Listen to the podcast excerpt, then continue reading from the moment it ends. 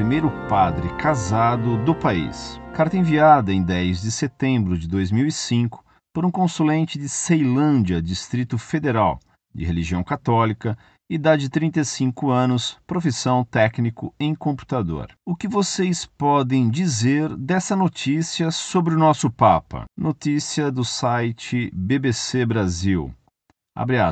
Espanha ordena primeiro padre casado do país. Um bispo da Igreja Católica da ilha espanhola de Tenerife ordenou um padre neste fim de semana apesar de ele ser casado e pai de dois filhos. O ex-pastor anglicano de 64 anos, David Gliwick, foi ordenado em La Laguna, nas Ilhas Canárias. Segundo as regras da Igreja Católica, os padres têm que manter celibato, mas, segundo o bispo de Tenerife, esta foi uma exceção aberta pela Igreja Espanhola e aprovada pelo Papa Bento XVI. O padre Gliwick é natural de Zimbábue e, antes de se mudar para a Espanha, fazia parte da delegação anglicana no Vaticano, que tem como objetivo fortalecer as ligações entre as duas igrejas. O bispo de Tenerife disse que o fato de Glibis ter pertencido à igreja anglicana foi levado em consideração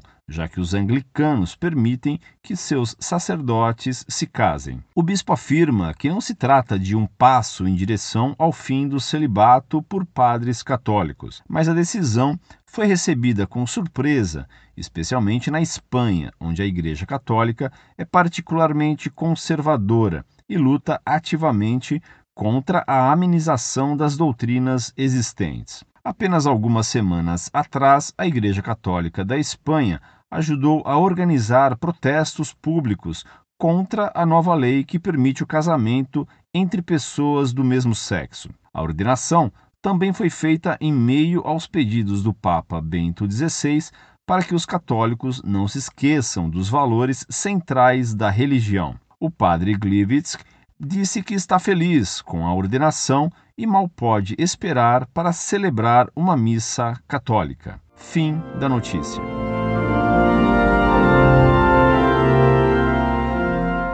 Muito prezado, salve Maria. Essa ordenação de um ex-pastor anglicano casado certamente será usada pelos modernistas para fazer pressão pela abolição do celibato. Nesse sentido, ela veio em má hora. Ela será vista também com alegria pelos sede-vacantistas, que recusam reconhecer a legitimidade do Papa atual. A divisão causada pelo Vaticano II chega agora até a mais alta cúpula da Igreja. Em Roma, na Cúria, se degladiam duas correntes os defensores da letra do Concílio Vaticano II contra os defensores do espírito do Vaticano II.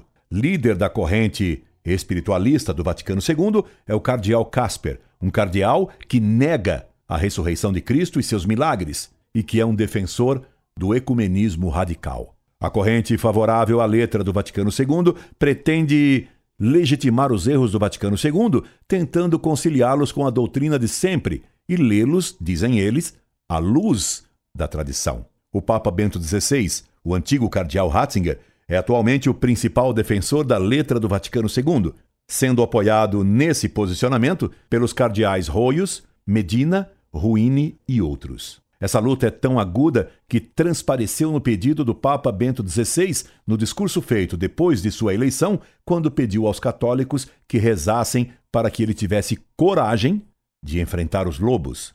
O grupo defensor da letra do Vaticano II se sente cada vez mais pressionado, de um lado pelos modernistas radicais, de outro pelo clamor que cresce contra os erros e contradições, cada vez mais patentes, provenientes do Vaticano II, e, principalmente, por causa dos abusos na Missa Nova. Esses defensores da letra do concílio, levados pela lógica esperamos também pela graça, tem recuado em direção a uma posição mais conservadora, especialmente ao combater os abusos da missa.